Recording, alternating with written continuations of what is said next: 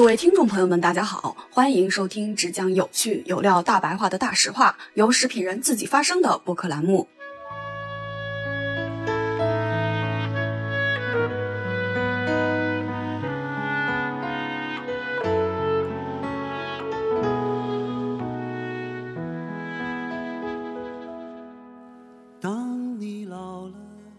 养补充这块的话，还是从两个角度去看，优先从食物中获得，其他的营养补充我都建议精准补充嘛，缺什么补什么，然后以食物为主，特异食品为辅。听说过那个打工人的防猝死套餐吗？我经常说，当你就比如说一个人要猝死了，打比方我们往前推三周，他的身体是有信号的。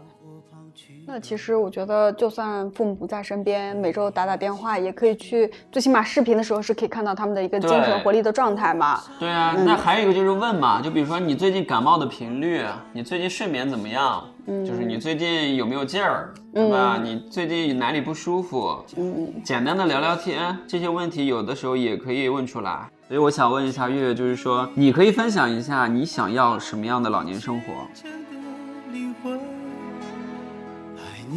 苍老的脸上的皱纹。当你老了，眼眉低垂。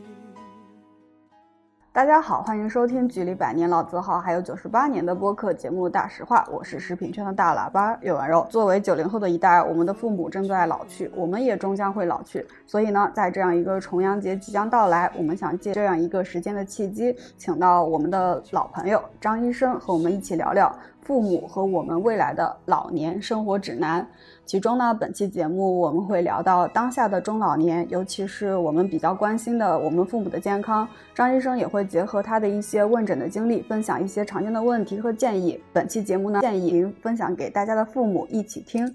另外一方面呢，我们也会聊到作为八零后、九零后，甚至零零后，我们也即将面对的养老，不婚不育，真的能保平安呢？我们怎么养老？谁又来照顾我们？节目的最后呢，张医生也向我们发起了一个小倡议，给了三点切实可行的小建议，希望通过同行和陪伴，让我们和父母都更加体面的老去。我们在粉丝群等你哦。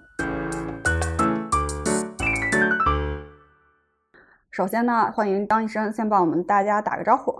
Hello，大家好，又跟大家见面了，我是张医生 Harris，我主要是从事私人营养医生。从事个性化营养治疗，那从营养解决全科问题。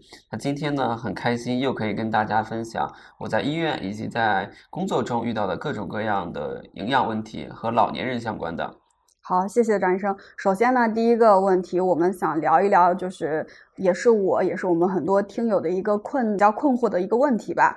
就是因为这两年，就是我们就是社会发展很快嘛，我们很多人因为读书啊、工作的关系，就基本上是和父母是长期的分居两地的。尤其我们现在工作生活压力又很大，我们很难去精心的维护和父母的关系。两代人本身又有很大的一个认知的差异，就是孝心好像变成一个非常奢侈的东西。嗯，像我自己，就是我和我父母离得很远，然后呢，我爸爸还在上班。我其实很操心他们的饮食问题，但是就是我也觉得很无能为力。比如说，他们就是要吃很多的主食，我说你们多吃点肉，他们觉得我们消化不动，我们吃了不消化。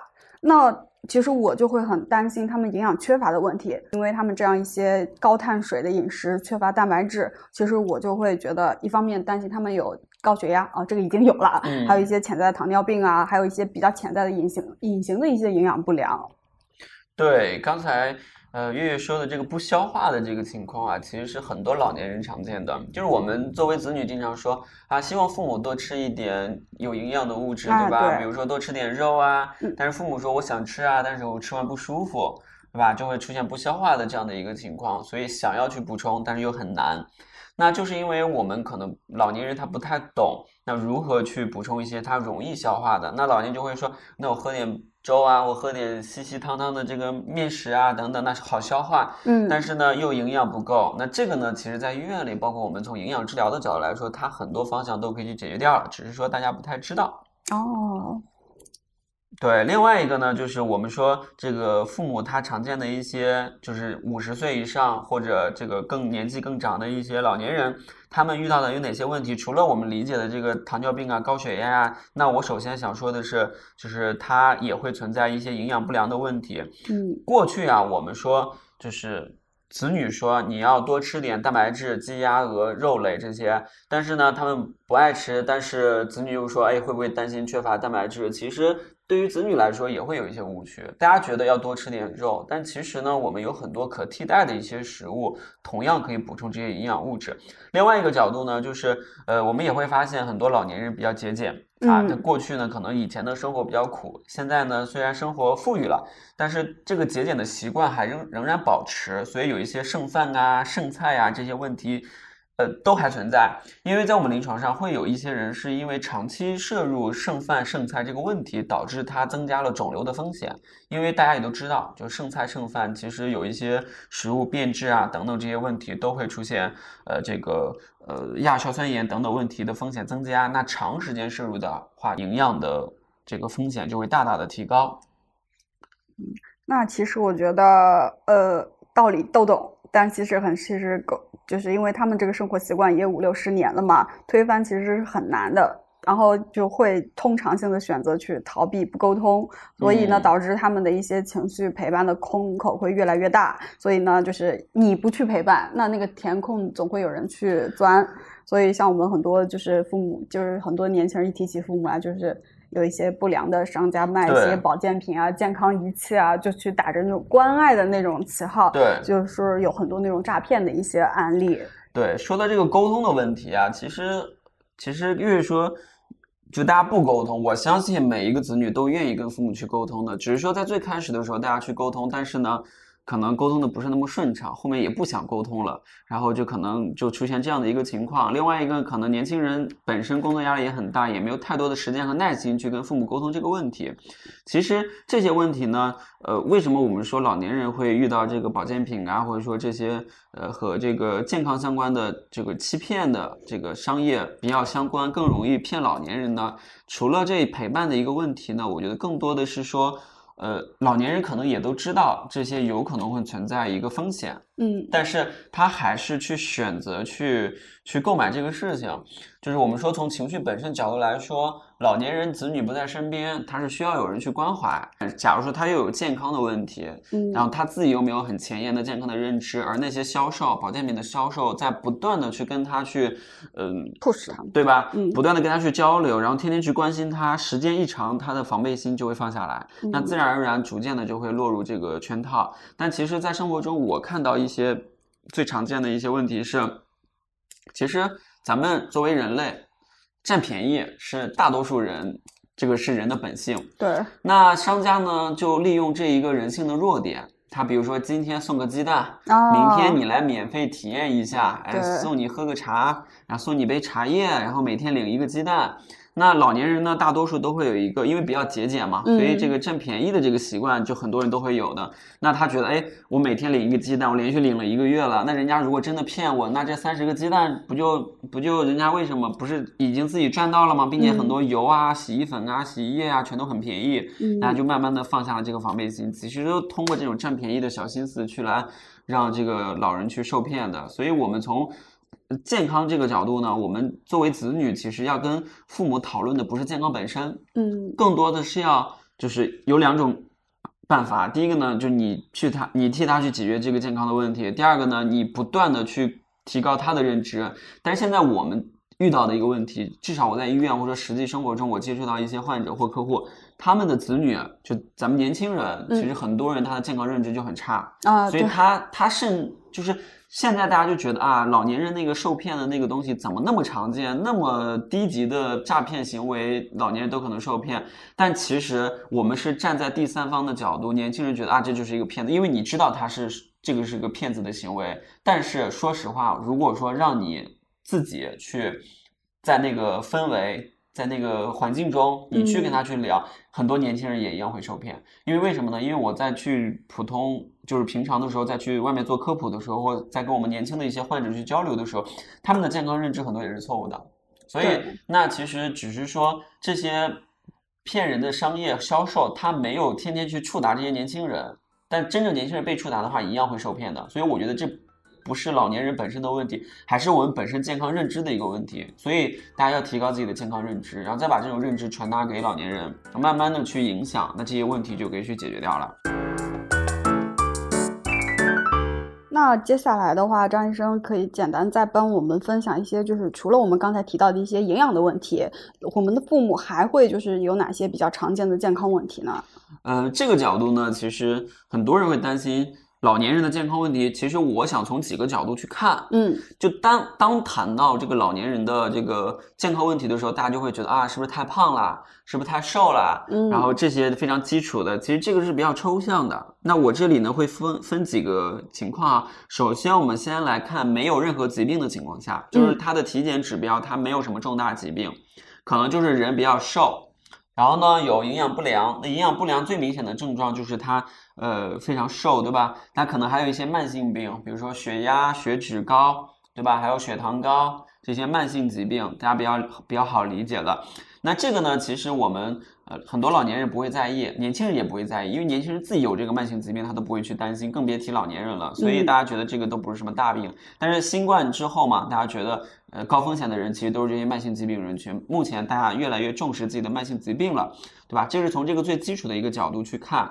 另外一个呢，我们从疾病的角度来说，就是比较大型的一点疾病，比如说有很多老年人是有肿瘤问题的，或者说做过手术的，或者瘫痪的，有心梗的、脑梗的，然后心脏病的、装过支架的，然后什么动脉粥样硬化的，对吧？这些问题，肿瘤有各种嘛，胃癌、肠癌、结直肠癌，还有这个胰腺癌，还有肺癌。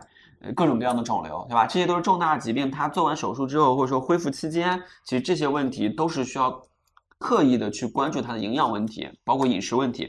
但是其实百分之八九十的老年人，咱们中国地区啊，嗯，就是他即使得了肿瘤，做完手术，有这些非常重大的疾病，他出了院以后，他还是忽略了营养健康的这个问题，吃的问题，大家觉得哎不是很重要。其实从临床研究角度来说的话，是非常非常重要的。但是这个呢是国情的一个问题，这个我们说重大疾病，还有一些不是重大疾病，随着他年纪的这个衰老。会出现一些功能性退化的一些问题，器官的功能性，比如说关节炎，对吧？嗯我们的这个骨骼出现了一个问题，老年人这个走不动啊，或者说这个呃骨骼骨骼生长有问题啊，等等会出现一个问题。然后还有肠胃，比如说消化不了，刚才我们说的消化不了，其实就是它的胃的功能比较差，然后肠道的功能也比较差，导致各种各样的肠胃功能、消化问题，还有睡眠问题。大家觉得老年人都是睡的、就是、不睡觉，对，就是有的睡得很早，然后起得比鸡早。嗯对吧？然后四五点可能就睡不着了，然后就就要是这样的一个情况。其实是因为他睡眠是有问题的，并不是因为他年纪大了，他睡得少了。其实本质问题还是因为他的神经传导，他的各种肠胃，他的这个精神都是有一个退化的状态，所以导致他出现各种各样的睡眠的问题。还有一个呢，就是我在医院比较常见的就是口腔问题，比如说我们在九院这边去给大家去做口腔种植。然后牙齿种植，我需要给他种植前去去需要给他去前期评估他各种各样的营养问题。那现在很多老年人其实他的牙齿脱落，嗯对吧？他的咀嚼能力比较下降，会导致他很多东西吃不了。吃不了之后呢，他就只能喝一些稀的呀，比如说面汤、米汤这些泡饭，对吧？上海地啊区大家喜欢吃泡饭，可能北方地区大家就喜欢吃什么稀饭，或者说一些面条汤。其实这些都没有什么营养的呀，一就就因为他牙齿不好嘛，所以。它就营养不良的问题就出现的风险就会很高，但是呢，有很多人对牙齿的关爱又非常少，也没有想过去种牙。现在大家的年纪、年龄的寿命都慢慢的就延长了嘛，嗯导致很多人在四十多岁的时候，其实牙齿脱落，或五十岁的时候牙齿没有之后，它后面其实影响他的生活质量，这都属于功能性的退化问题，口腔对吧？还有一个比较常见的一个问题就是我们说的老年痴呆、阿尔兹海默症，对吧？嗯比如说我们会发现。就是现在很多老年人会担心这个问题，担心这个问题。我想问一下月，你猜一猜，就是假如说我们面对阿尔兹海默症的时候，你觉得哪些症状可能跟这个有关系？你可以随便说。阿尔兹海默症是因为是短期记忆没了，长期记忆在。嗯，有一个比很标准的信号就是。你的父母开始频繁的想起他很小很小时候的事情，但是短期的事情他什么都不记得了，这是一个非常危险的信号。对，我不知道前两年大家看不看春晚前的广告，嗯就是呃，我我记得很清楚，应该几年前有一个春晚前的一个广告，就是他拍的就是一个有阿尔兹海默症的老年人。一个老爷爷，嗯，然后呢，他儿子带着他，就是大家过年吃饭嘛，吃年夜饭嘛。然后呢，其实他已经就我们说老年痴呆症的这个老人呢，他的心理、他的行为特别像婴小孩儿，哦，对吧？他的儿子跟他说任何事情，他好像都不太记得，但他只记得他的儿子小的时候最爱吃什么什么馅儿的饺子，嗯，然后他就一直说啊，让他儿子去吃这个饺子。其实他儿子是非常对这个事情他就知道嘛，所以我们就说这个老年痴呆症它会出现一些记忆记忆力上的偏差，就可能有一些事情给忘记了，但有一些事情又很记得，但但是他的行为呢又特别像小小孩儿，对吧？还有一个就是我们说经常忘事儿的，就就是非常前期大家也不知道自己家里的老人是不是得了阿尔兹海默症啊，那其实会有一些前征的症症症状的，比如说他睡眠很差，然后又很焦虑，然后记忆力越来越差，对吧？你会明显感觉到。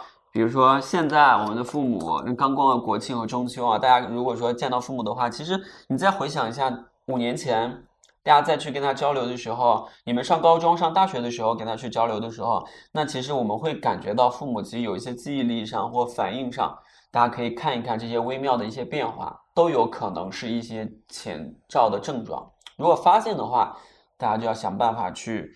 呃，提前思考这个事情，然后因为这些问题呢，我们都是说预防大于治疗的，很多问题要提前预防的，对吧？因为之前有一个电影叫《我脑海中的橡皮擦》，是不是那个里面就是他写了一对老人，就是那个老人每天他的记忆会重新迭代一次，这个是艺术的创作还是真实就是这样的？嗯，其实有一部分是艺术创作，但是艺术的创作呢，肯定是来源于真实的生活。哦，我们从临床上，比如说我是研究肠道代谢的一个方向嘛，那我们会发现有阿尔兹海默症、有焦虑症、抑郁症的人群，它本身呢，它的肠胃代谢。就会跟普通人不太一样，所以它不仅仅是一个器官衰退的问题，或者说是一个基因遗传的问题，它是跟全科疾病都有相关的一个问题，那也跟我们的消化代谢、细菌生长也都有问题。嗯，所以我说这些电影虽然是比较夸张，但是基本上是源于生活，源于生活的。那我想还有一个问题，就是阿兹海默症它会有一个年龄的范围嘛？比如说，因为现在很多年轻人大家用脑也比较过度，嗯，像我就觉得，哎呀，最近怎么三十多岁就记忆力减退，我是不是要提前阿兹海默症？这个会有这个是有可能的，因为我们说阿尔兹海默症是他的脑的功能退化，对吧？那如果说我们年轻人年轻的时候，你比如说互联网人群，大家都知道加班九九六零零七是吧？九九六零零七，我相信听我们这个播客的有很多都是互联网人群的这个这个听友啊，嗯，就是呃，大家比如说刚毕业的时候，大家都会想去大厂。就觉得工资高啊，这个待遇好呀，然后听起来高大上呀，平台好呀。但是很多年轻人忽略了一个问题，这些所谓的工资高、平台好，它是透支你未来很多年的时间去达到的。比如说，为什么是九九六？那比如正常的我们的工作时间可能就七八个小时，嗯，对吧？你工作十二个小时、九个小时、十个小时，那也就你把未来的时间拿到现在来用了，那你是不是要用你的身体的时间去 cover 掉它？那你自然你的身体承受的压力，或者说承受的劳累，器官的脑大脑的过度使用，都是把未来的该用的时候借到现在的时间提前用了。嗯，那肯定很多疾病就会提前到来。那说实话，那些高压工作的人，那些时工作时间比较长的一些人，他本身他的身体问题现在出现的越来越早。但是这个是社会现实的问题，大家要工作，对吧？但是不代表说我们没有办法去解决。第一个，要么我们就是。哎，正常的工作，正常的工作时间，但是好像社会现状不允许我们这样。对，那么唯一的办法就是说，既然我们知道会让我们的身体过早的衰退，嗯，但是从医疗的角度来说，我们是可以预防它的，对吧？哦、我们可以把我们的身体延缓，可以延缓它。那这就需要你去关注你自己的健康，从各个角度去把你的身体弄好。那你听说过那个打工人的防猝死套餐吗？呃，其实我去互联网公司之前，我去快手讲课的时候，他们让我给他讲健康相关的课程，但是呢，又让晚上给他讲。我说你们，呃，应该你正常情况下，你白天下午讲不就好了吗？然后他就说八点以后。就我说你要在加班的时间去给这些高管去讲，还是高管的秘书去给他讲这些呃健康的东西。就有点很矛盾，就我觉得这个场景很好笑，就是大家一面去关注自己的健康，一面又放到这个对健康不好的这个时间点去了解这个事情，所以那防猝死呢是很多人关注的一个问题。我是从我的研究来说的话，猝死是有一些症状的，很早期我们都是可以发现的。我经常说，当你就比如说一个人要猝死了，嗯打个比方，我们往前推三周，他的身体是有信号的，只是说很多人不知道这些信号会出现，对吧？比如说我们说，就是我们经常说，我们研究肠胃代谢，我们肠道的细菌是可以预防很早期的一些疾病的。像猝死这些人群，在三个三周以前，他一定有肠胃代谢消化的问题，粪便不成形、拉肚子、各种各样的便秘、腹胀、胀气，对吧？口臭，那这种问题包括劳累，包括睡眠问题，嗯除了肠胃，还有一些表观的一些症状。那这些症状一旦出现之后呢，大家就要看，因为为什么我们身体出现这些信号，它就是要告诉告诉你，就是该调整了。对，主人，我身体不好了，你你太糟蹋我了，好，你需要关注我，对吧？但很多人就不以为意，忽略了这个对信号，，就觉得啊，我还年轻，无所谓，对吧？嗯其实这个就是身体告诉你的信号。那你忽略这些前期的信号之后，你还要继续去不维护你的身体，那你离死亡的距离就会越来越近。那猝死的人，他一定是积累到一定那个峰值的时候、阈值的时候，他自然就会开启。那人就没了，就可能出现这个猝死的这个问题，对吧？嗯这是我们说早期就可以发现的一个问题，对吧？猝死其实还有很多症状了，还有很多我们可预防的很很多的细节，这里就不过多的展开。嗯我们这一期主要讲老人的问题，对吧？嗯好，然后，但是我们说老人的问题，就我们害怕。就是老人得阿尔兹海默症，但是你家里的父母有各种各样的疾病，我们肯定担心自己也有，对吧？对，对自己也有，对吧？所以我是希望在讲老人健康的问题的时候，希望大家现在开始关注自己的健康问题。更多的听到就是你刚才说的那些被忽略的声音，对，嗯然后呢，你就可以避免出现你的父母出现的那个问题，对对吧？你自己感受之后，我们还希望听了我们老年人的这个遇到的一个各种各样的问题，过渡到你自己的一个问题，然后你再去思考，因为。因为你现在已经长大了，嗯在过去几十年，你的健康问题没有办法去逆转了，或或者说没有办法再回去重新建立你的健康的认知。但是你现在了解它之后，其实还有一个问题，就是说你未来也有可能会有子女的问题，嗯，对吧？你就可以过早的让你的小孩儿在很小的时候就建立正确的健康的认知，那势必他的寿命、他的健康就会更好。对，对我们是希望给到大家这样的一个提醒。嗯，好，那我们刚才聊了很多父母的一些饮食健康的问题，接下来我们给到一些切实可行、可落地的一些小建议吧。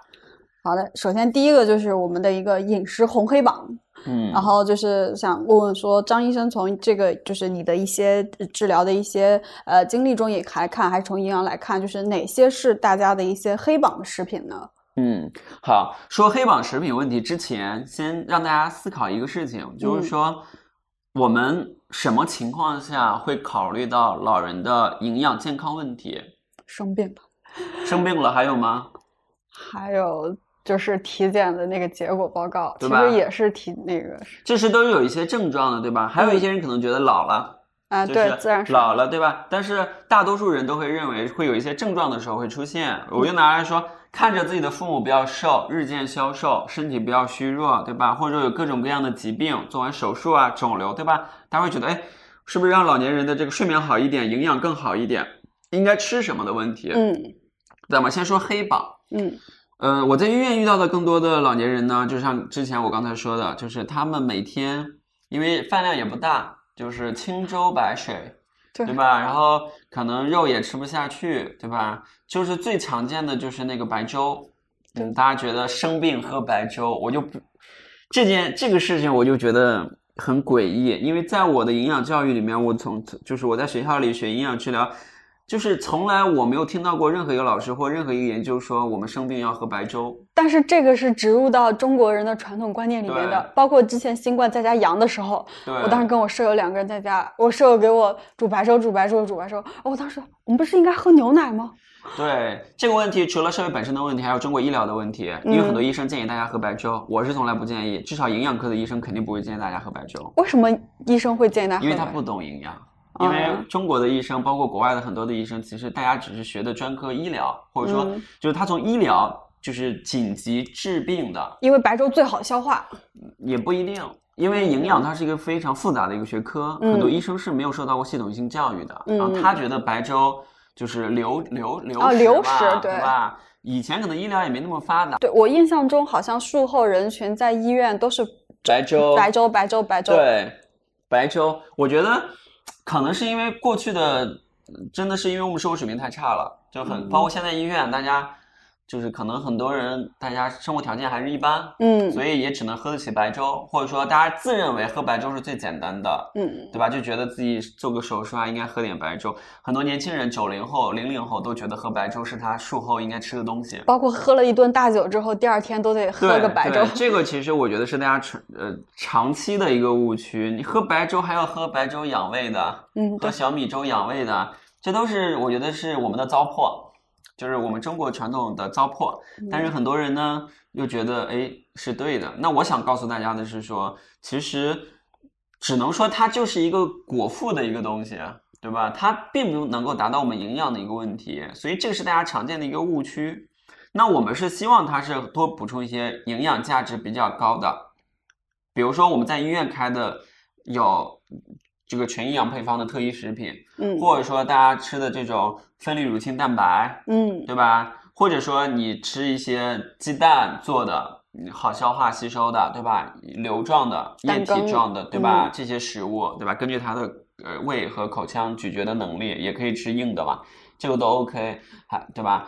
这个是我们说白粥是比较常见的一个黑榜食物，还有红薯。嗯，哎呀，我这边太多的患者客户了啊，还有女性企业家，给你讲一个女性企业家的例子，就是就是她有胃病，嗯，她有胃病呢，她长期有胃胀，还有嗳气，然后打嗝，就是一吃吃多一点，她就胃就不舒服，对吧？然后因为大家看到的营养科普是说。我要多补充含有膳食纤维的食物，然后就吃了红薯。对，我要多吃点杂粮，然后要多吃点红薯。就是我是觉得这种很多建议都说用红薯代替主食。对，我是觉得这个是不负责任的科普。为什么？因为你要强调前面有个条件的，不是所有人都是可以吃红薯的。那比如说像我这个客户，他就是肠胃功能。不是特别好，对你让他反而吃杂粮、吃粗粮，它其实对他的胃的刺激很大，他没法消化吸收，反而会加重他的烧心的一个症状。很多人吃红薯烧心反胃。然后我我妈妈吃红薯就放那种很臭很臭的屁。对。然后所以我理解就是它本身就消化不动这玩意儿。对。就是因为它没有很好的胃的功能，这个时候就不能给他去吃这个东西。我就问他为什么你会吃这个，他说我在网上看到有很多营养师科普啊，就是说我们要多吃杂粮啊，养护肠胃啊，什么这个抗炎啊，代替精致碳水啊。我说这些你大白话说的是没有问题，但是放到你的身上它就是有问题的。所以红薯这个问题，我不是很多老年人都可以吃的，我们还是需要根据他的症状去单独去看的，嗯，对吧？这一些包括大家吃的什么维生素。对吧？这些问题其实都要单独去看的。这是我们说的饮食，饮食的一些，嗯，不建议的一些食物，大家误区很大的啊，还是根据每个人的需求不同去选择。红榜有吗？推荐的食物啊，我们先不管那些什么特异食品需要花钱买的，这我们先来说我们那些呃普通的这些食物，其实有很多呀。就比如说，呃，我们说，就比如说以前大家特别穷的时候。就是坐月子，嗯，对吧？没有什么鸡鸡鸭鹅让你吃呀，就是能吃个鸡蛋就已经很不错了。那就会发现鸡蛋的蛋白质的这个吸收代谢呢是非常高的，它它的蛋白质呢是跟这个人体的这个接比较接近，嗯，所以呢它就比较容易吸收，对吧？然后它的营养密度也比较高，嗯，所以我们说，就你鸡蛋可以做各种各样的办法。嗯，各种各样的烹饪方式。那鸡蛋一天有限量吗？我妈看过可多科普，有的说一天两颗，有的是建议每天一个，一个建议每天一个。但是呢，你可以多吃没有问题，你偶尔吃三四个也没有问题。但如果你长长时间坚持的每天两个三个，那蛋黄你吃一个就可以了。哦，对。但是有的人有的有一些胆固醇比较高的一些老年人会觉得啊，我吃鸡蛋胆固醇太高了。现在临床早更新了，就是说。你吃一个鸡蛋，那个胆固醇的那个蛋黄胆固醇其实是不影响的，除非你天天吃很多。我们身体是有个代谢机制的，它是自己可以平衡掉的。一个鸡蛋里面的胆固醇其实是没有影响，没那么大的，所以这个是更新更新的，对吧？嗯，这个是我们说的这个呃红榜啊。但是我想说的推荐的食物，这里不想说过多，因为还是那句话，每个人不一样。嗯，可能蛋白质对于这个老年人他就是非常好。这个鸡蛋啊，嗯，但是可能对外另外一个鸡蛋不耐受的人来说，他吃完之后反而不好，嗯，他反而我们可能就要推荐他吃鸭蛋，对吧？那所以我觉得这个，嗯，就给大家讲一个观点，就是没有绝对好的食物和绝对不好的食物，还是要看每个人的需求，嗯，每个人的需求。而且就是你吃了之后，你当天或者近几天你身体本身就是又放屁啊，或者是肚子咕噜咕噜本身就不舒服的话，那这个其实就代表你身体不是太接受它。对，这个会会跟不耐受，我们通过其他的那个其他一期节目再给大家详细来讲。嗯，好，，我们再来讲剩饭问题啊。嗯剩饭问题这里讲一个肿瘤患者的一个案例。嗯呃，有一个四十五岁左右的女性，得的是结直肠癌晚期。然后呢，我在给她去做深度治疗和评估的时候呢，就是因为我我通常我给大家去做治疗的理念，通常我要找出它的根源，嗯它的因素影响有哪些，再给她去做干预的方案，嗯，这样会比较精准一点。那去给他聊呢，除了他自己自身的这个情绪上的问题啊，会增加他肿瘤的风险，就是我从饮食这个角度来说，回顾他过去几十年，他就跟我说，他小的时候啊，他妈妈几乎每天都给他吃剩饭，就是劝不动的。包括现在，妈妈认为吃剩饭这个问题也是他在吃，就是他宁愿一一顿做的多一点。我、嗯就是我觉得上海有这个现象，我不知道其他省，我不太了解。嗯，就是我在遇到上海的一些患者的时候，一些就是我就说你们一天吃几顿饭呀，或做几顿？他说我通常都是中午多做一点呀。就我中午炒菜多炒一点呀，我晚上就不用炒了呀。然后我那个晚上把米饭热一热，我就凑着一吃就行了呀。我一天做一顿饭做多一点，对吧？就是比如说肉类，我觉得放个四个小时 OK 的呀，没问题啊。你中午做完，下午晚上就吃掉了。但嗯是蔬菜肯定不行啊，明白。对吧？这个问题就会出现了。所以那个患者呢，他就会，他就就就他会，他是长期摄入剩饭剩菜这个问题，所以他他得结肠肿瘤是他消化上的问题，这个就跟吃剩饭有非常大的关系。虽然我们没有办法说它是直接的因素。但是影响肿瘤的因素非常非常多，嗯这个肯定是一个非有一定常重要的一个相关性因素。对，你刚才说这个剩饭，我想到就是因为就是尤其疫情后，大家不是嗯开始带饭了吗？嗯，很多人带的午饭就是昨天晚上的晚饭。对，就是我觉得可以带这个柿子，但你储存非常重要。比如说你蔬菜肯定是不能放隔夜的，对吧？嗯但是比如说你肉类你放到冷冻，你第二天带上去化冻或者微波加热的时候是没问题的呀，或者热透也是没问题的。主要是你长期吃剩饭剩菜的一个问题，包括你储存的这个问题影响很大。大家觉得啊有冰箱了，其实大家的储存的方式、储藏的方式还是不合理的，很多人很多家庭。嗯，所以我是建议大家能不吃剩饭就不吃剩饭。我感觉吃剩饭跟吃外卖也都好像不太好的样子。呃，对，但是我觉得这个各有各的区别吧。剩嗯饭我们是可以决定的，外卖你这个是被动的嘛。嗯，对，营养补充，对嗯吧？营养补充这块的话，还是从两个角度去看，优先从食物中获得。嗯，但是老年人的功能退化，普通的食物没有办法去满足它。但是呢，我们还是要吃普通的食物的，嗯只是说我们需要老年人吃一些特医食品、特殊医学用途食品，叫做 medical food。嗯去补充它的这个，因为这个不是说让大家去买这个东西啊。我想从科普，就是正常的逻辑的角度来说，给大家讲，嗯老年人呢，他的功能性器官退化了，他没有办法在正常的食物里面获得足够的营养，嗯，他本身就需要一些医用的食品。主要是有哪些缺口呢？有很多，就是首先它的缺口就是第一蛋白质嘛，对，然后非常常见。对吧？蛋白质是最主要的嘛，嗯碳水肯定大部分不缺。对，还有一些营养物质啊，维生素啊、矿物质啊维，还有一些膳食纤维啊，各种啊嗯有很多种营养的这种物质，对吧？它可能都是缺的，因为它食物肯定无法满足。嗯第二，它的代谢能力比较差，所以也没法满足。所以我们说特异食品是很重要的。就我们会看不同的人需求不一样，这个很便宜，就有贵的有便宜的。你嗯条件好，你就选质量好的；嗯条件不好就选那个质量低的，对吧？我觉得有总比没有好，对吧？嗯这个分门别类很多啊，嗯，就是就是我们一般就是它还区别挺大的。你比如说异食品是处方的是吗？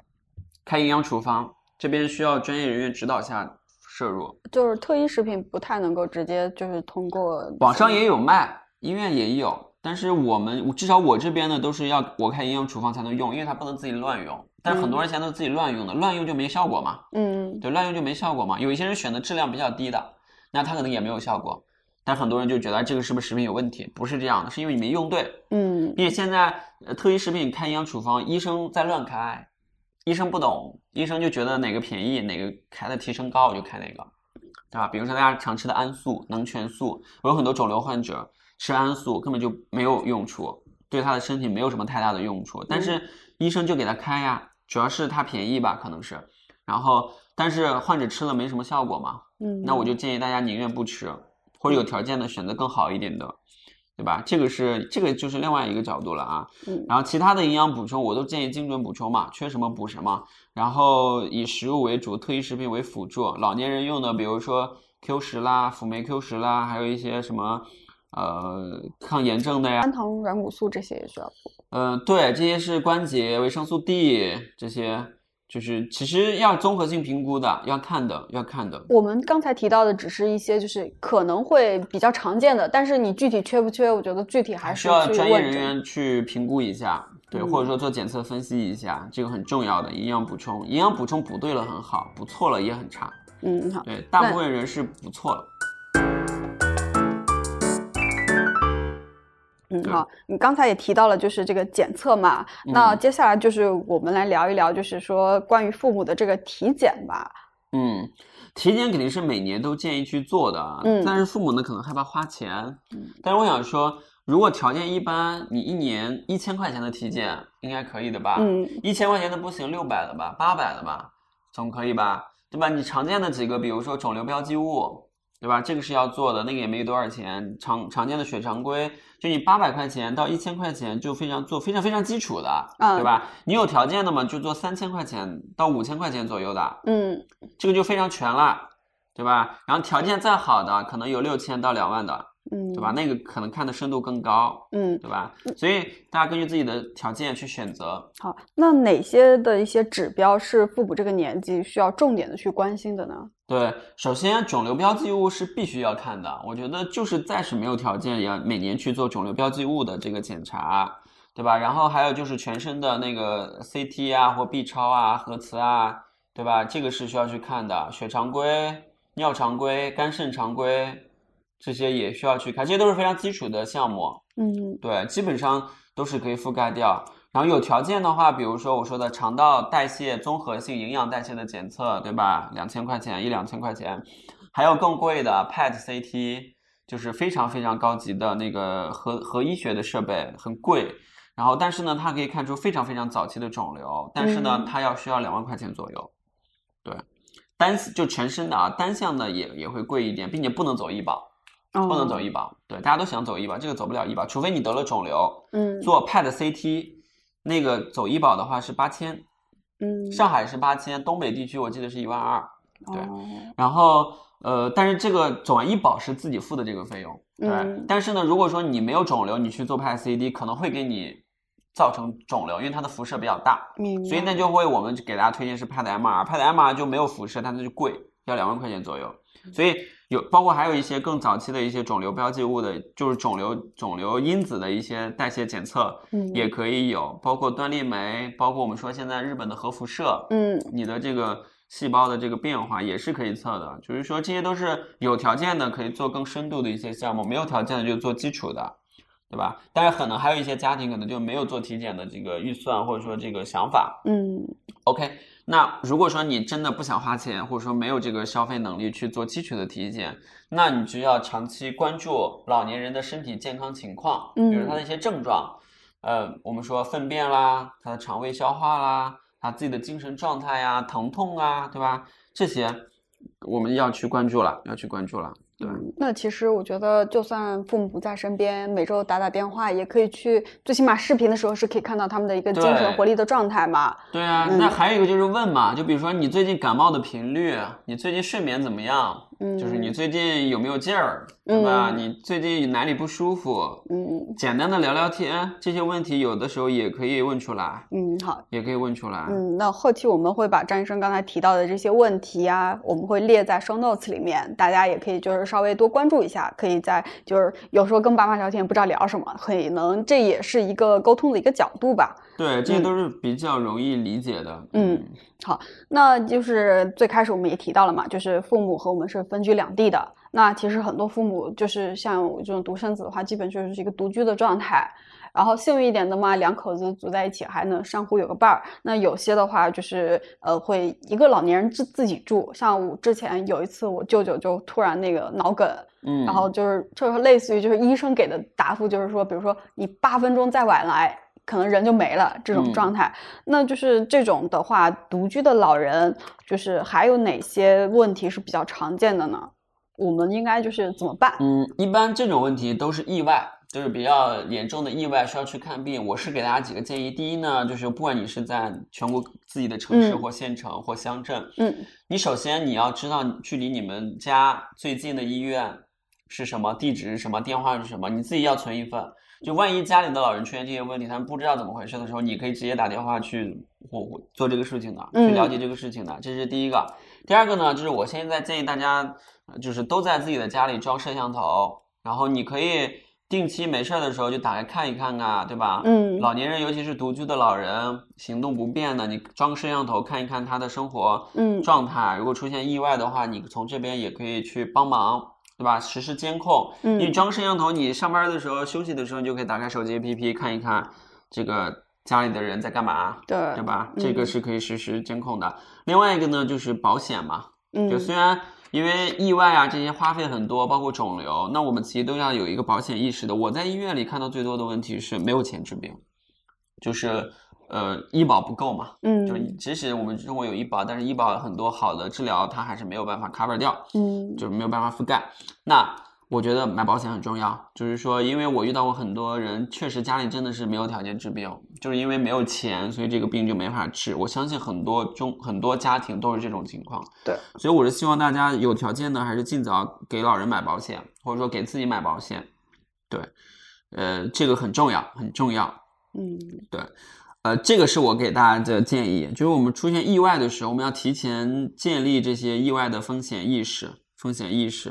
嗯然后，呃，说到独居，说到这些，我们就会想聊一个更多的一个其他的一个问题。嗯 然后我在医院看到的，嗯就可能跟大家想象不太一样，对吧？嗯所以我想问一下月月，就是说我们的老年生活，虽然我们现在都还年轻，嗯就是你可以分享一下你想要什么样的老年生活？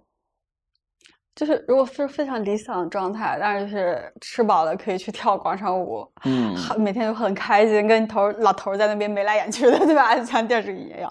然后其实，但是我也就是想过一些比较不乐观的情况嘛，比如说我有一天轮椅了啊，不能走了。嗯我当时还跟我一个比较年轻的一个小那个闺蜜，九九年，她比我小十岁差不多。我跟她开玩笑，我说：“你比我小十岁，我们俩搞好关系。等我老了以后，我实在不能走了，你能帮我推推轮椅。”这个是嗯我之前能够想到的最差的一个境地了。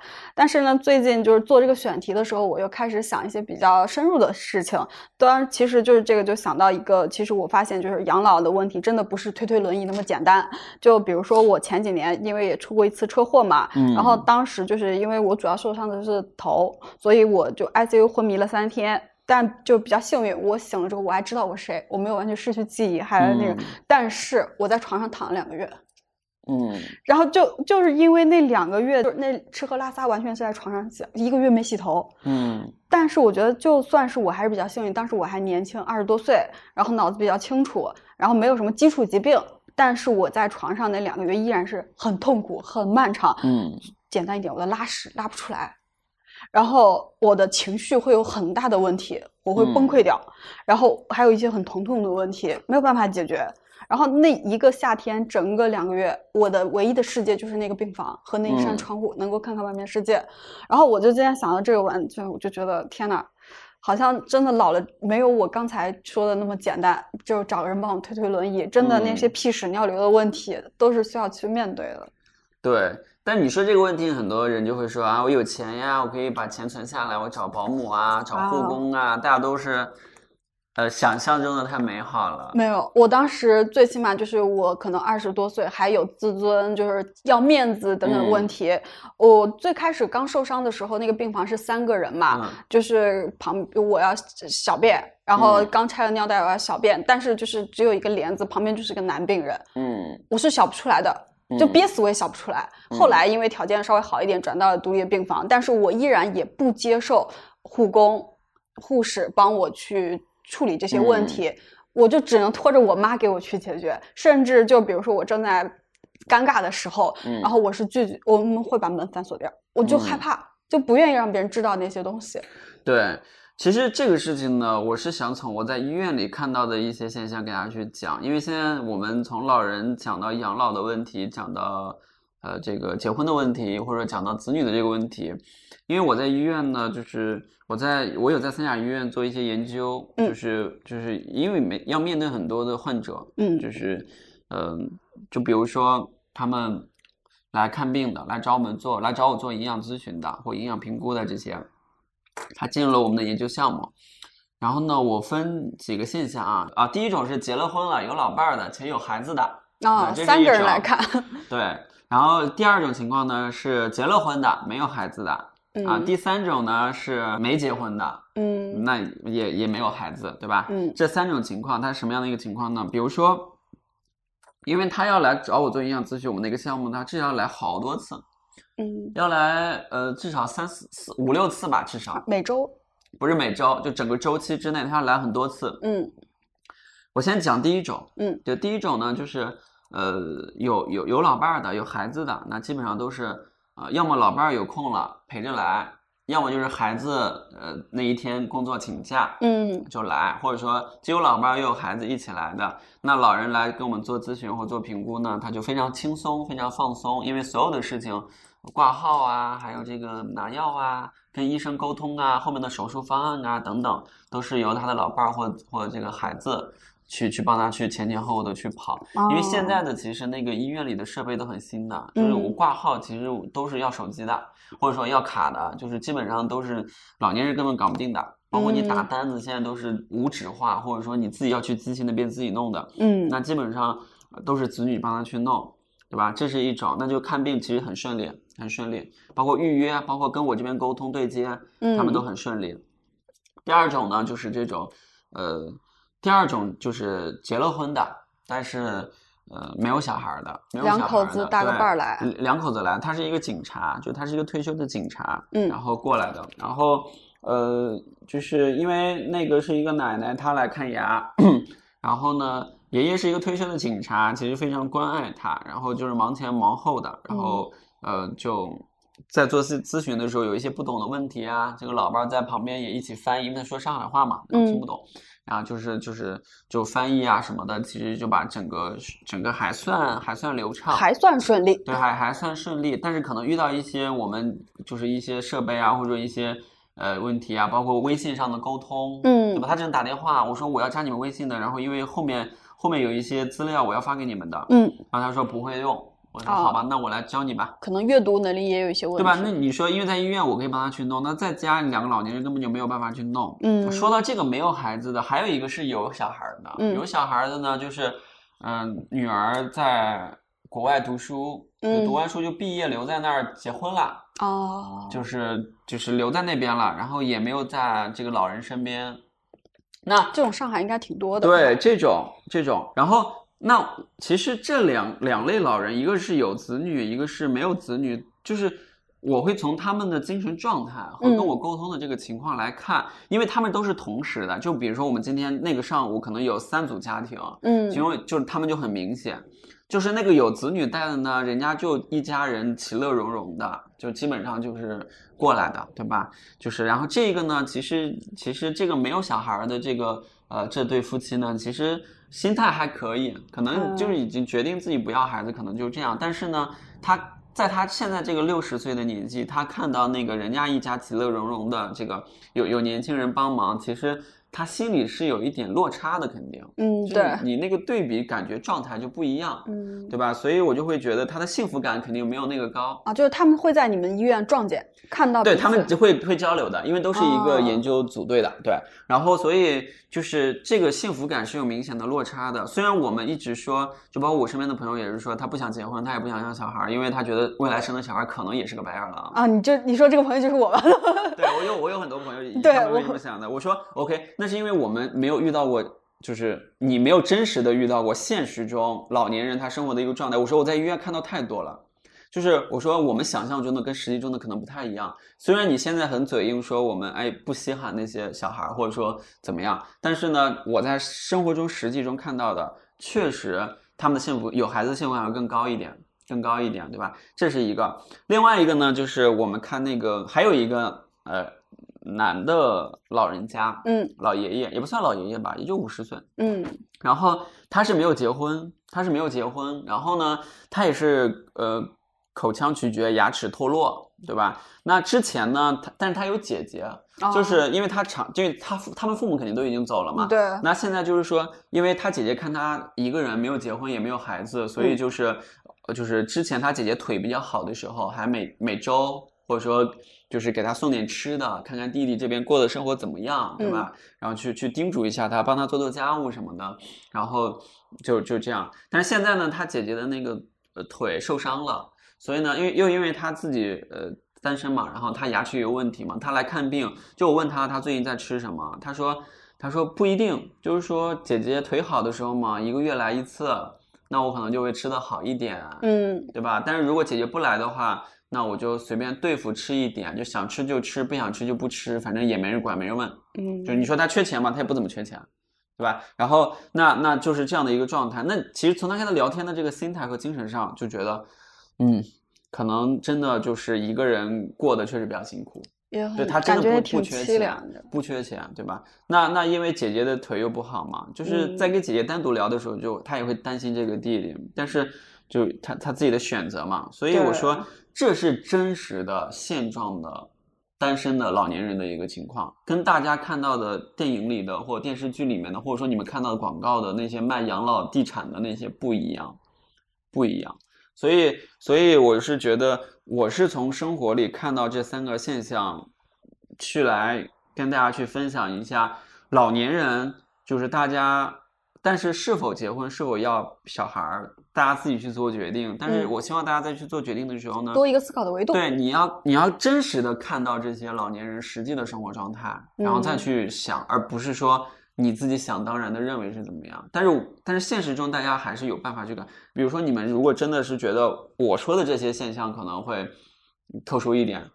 或者说，或者说大家会有疑惑的话，大家可以自己去医院那些住院病房可以进去看的。嗯，我遇到过有一次在急诊，就是那个老奶奶和老爷爷两个人嗯搀着，那个老奶奶腿脚都不太灵光，然后对老爷在那边等，然后老奶奶就要去帮他跑前跑后挂号啊什么什么的，其实还是挺难的。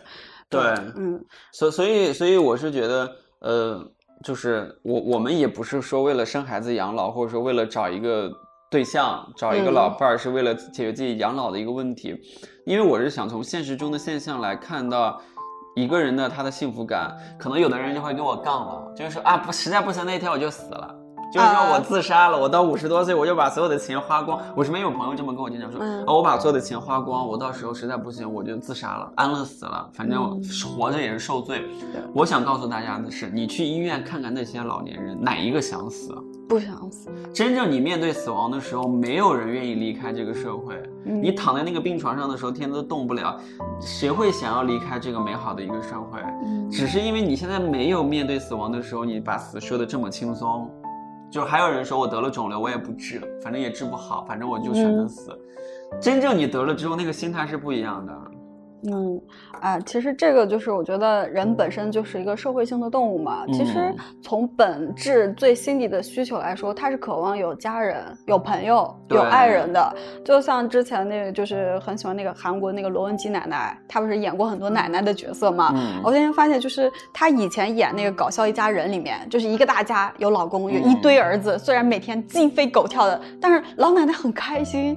但是另外一个一七年的她里面的那个演的那个《我能说》说的那个里面的那个老奶奶的角色，就是一个孤独老人。她因为是嗯那个早期的那个慰安妇，所以她一辈子没有结婚，没有生小孩，然后就一个人孤独的，然后就是可能。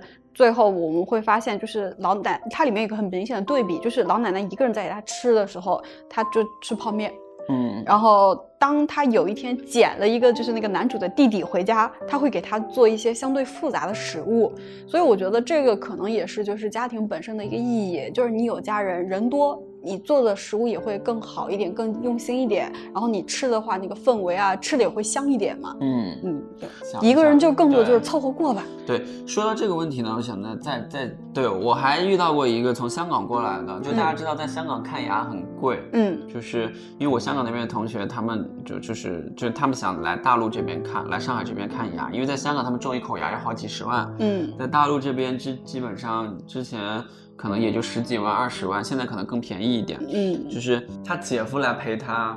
因为至少他们那个年代不是独生子女，啊，对吧？他是有姐夫这种年轻一代的这些人会陪着他，因为老了嘛，嗯孩子都长大了，所以就会陪着他来看。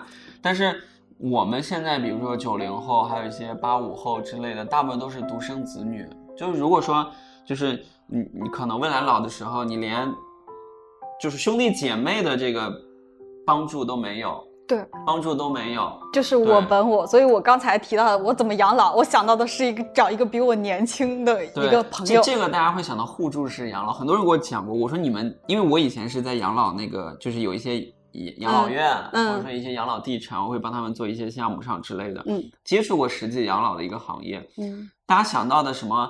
哎呀，朋友一起，我们去住在一个地方啊，对，电视里面都是这么养的。对，然后再找一个年轻一点的朋友，然后我们老了之后把钱给到他，然后怎么怎么样？你这个东西不确定性太大了，就说白了就是亲儿子都不信任，你怎么可能信一个外对吧？人？你你这个东西怎么可能就不现实的？这个在实际的逻辑走不通的，就是互助式养老，很多人想的，但是但是大家可以在实际中去看一看，这种情况下基本上不太可能，只是想象中的逻辑成立，实际中不一定成立，所以这个大家还要去深思去考虑这个事情的，对。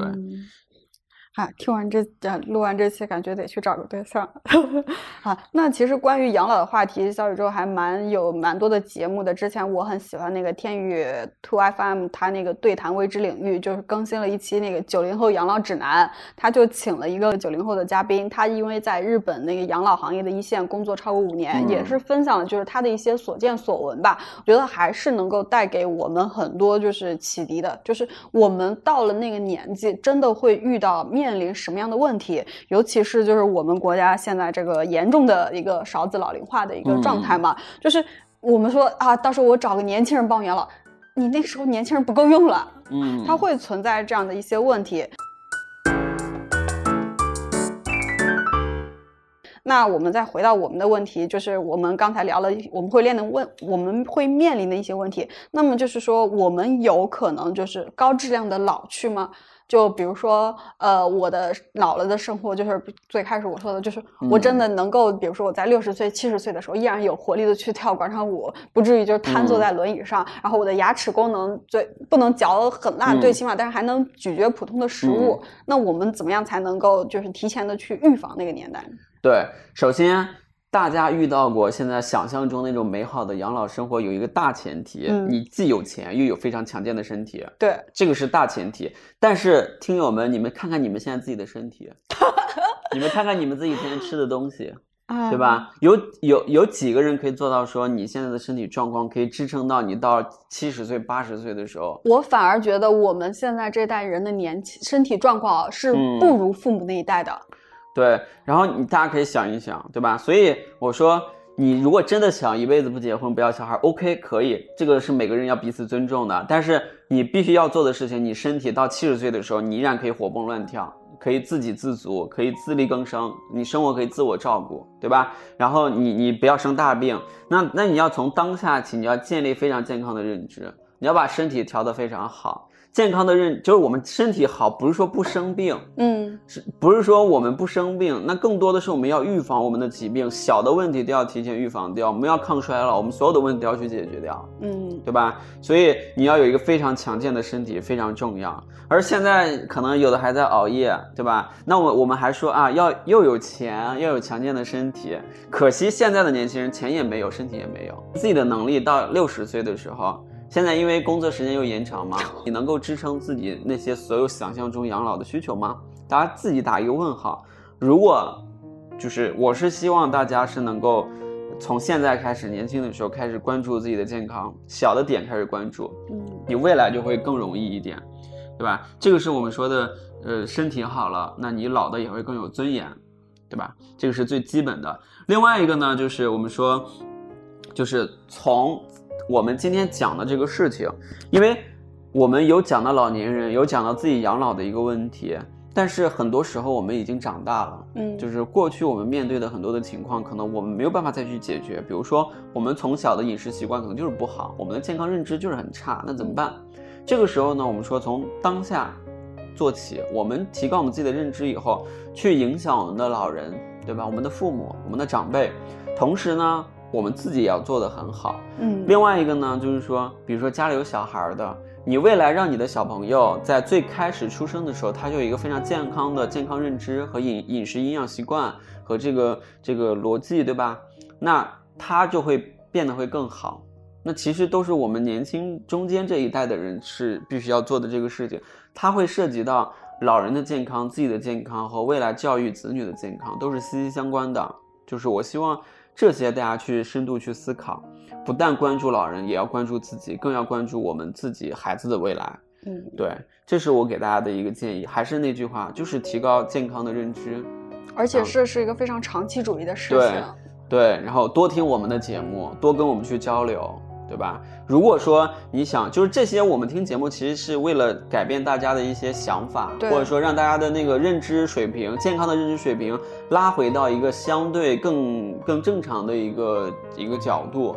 但是这个需要时间，需要看每个人愿意在你自己的健康上花多长时间、多少精力，嗯对吧？就是最简单的，我看他们很多说我们要提高我们基础代谢，或有研究说每哦每周两百到三百分钟中强度的这个有氧，然后能显个显著提高那个基础代谢，道理都懂，怎么做？其实这个我觉得是对对大多数人非常有考验的一件事。其实道理都懂都做不到。其实从我临床研心理学研究的角度来说，就没懂，所以没做到。因为认知行为心理学角度来说的话，你的认知达到真正达到的话，你一定可以做到。对，但是如果说你认你最后没有做到，就说明认知没有达到。所以我就希望大家把认知建立的绝对正确，然后你的行为自然就会改变。但是认知建立完以后，靠你自己是一条路，但同时也需要借助专业人员。比如说我们在给大家去做营养干预的时候，做营养咨询的时候，那我们给他更简单易行的方法，嗯，那他自己再去坚持下去就会更持久，对吧？这个另外一个就是再回到我们说，你运动知道要做高强度营养，但是坚持不下去，这个要看全科的角度来看了。就比如说你可能只关注到运动，嗯但是呃你只做了运动，其他没有做，你效果就不是很好，你就坚持不哎下去。但是，比如说你把饮食做好，肠胃调整好，睡眠也调整好，因为我们是做综合性干预的，那你干预好之后，你再去做运动，其实是很轻松的你的状态就会好很多。对，包括嗯情绪上啊、睡眠上啊，这个整体都会要去弄的。对，嗯就大家如果想要了解更多，大家也可以关注我的小红书，嗯叫做“菌群营养哈里斯”，嗯大家可以去多学一些更多的健康营养的知识。当然，我们的节目未来也会就是有空的时候给大家多录一些相关的一些分享，让大家的认知越来越高。嗯，好，我们也会把那个张医生的这个账号名字 ID 发在那个 show notes 里面，如果大家有兴趣的话，也可以关注一下。今天我们聊了这么多，挺焦虑的，对吧？是，嗯，那就是为了打一顿嘛，也要先给个蜜枣吃。那张医生最后能给到我们就是一些就是基于我们今天主题让大家越来越好的一些建议方向吗？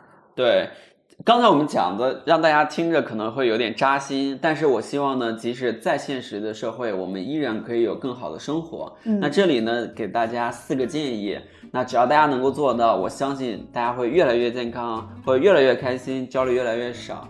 第一个就是说，每天起床之后，大家不管是出门还是对着镜子刷牙的时候，就要告诉自己，我会越来越好的。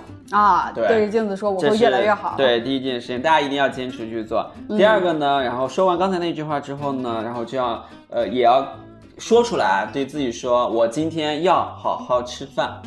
嗯，对，大家要把这句话对着镜子看着自己说出来。对，每天早上要发声音。对，然后第三个呢，就是说我们不是讲父母养老和这个老年人的问题吗？我们建议每两周，嗯，就是给父母或者说爷爷奶奶打一次微信视频电话，问他三个健康问题。嗯，第一个问问咱们家的老人最近有没有胃不舒服啊，肠道不舒服啊，嗯。对吧？第二个问题是最近睡得好不好，然后有没有睡够六个小时以上，嗯。对吧？第三个呢，问一问这个家里的老人最近心情怎么样，有没有特别不开心的事儿，这些问题，嗯。对吧？要问一问。嗯。然后第四件事情呢，就是我们说，建议大家每天爬一次三层或者三到五层的这个楼梯。一口气爬上去。对，大家是觉得太累，爬三层；觉得不累就爬五层，嗯对吧？或者说不想爬楼梯呢，就是坐地铁的小伙伴儿，然后你提前一站下地铁走回家，嗯或者说提前一站下公交走回家，是这个，呃，每天或者说每天做不到的话，就是每周三到四次，嗯每周三到四次，这是希望大家做的四四件事情。嗯，对，反正就是通过这种每天细节一点一点微小的改变，然后记录我们自己的成长，也让我们一起变得越来越好。那最后呢，我们也给到本期的一个福利，我们给大家拉个群，二维码放在我们的 show notes 里面，希望和大家一起见证我们的改变。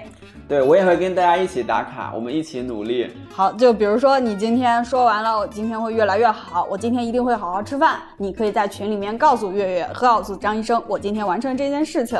当你给父母打完了电话，也可也可以欢迎跟小伙伴们交流。每天爬完了楼梯，走完了路，也可以跟我们大家多多交流一下，大家一起搭个伴儿，共同见证改变。对，希望大家越来越开心，让我们的生活更加美好。嗯，好，大家千万不要因为本期太丧了，生活还是很美好的。嗯，好，那我们这一期关于我们父母和我们的一个养老指南就到这里啊，谢谢。谢谢大家，我们下期再见。最后，提前祝天下的父母们健康如意，万事顺心。听友们也可以借重阳节和本期节目，跟我们的父母视频视频、打打电话，看看他们的状态，问一句：你昨晚睡得好吗？如果你喜欢大实话，欢迎订阅我们，也欢迎在苹果播客、喜马拉雅、网易云音乐等各大平台给大实话评分、转发大实话，让更多的朋友看到我们、听到我们。我是食品圈的大喇叭，也是食品行业的操心人岳婉柔。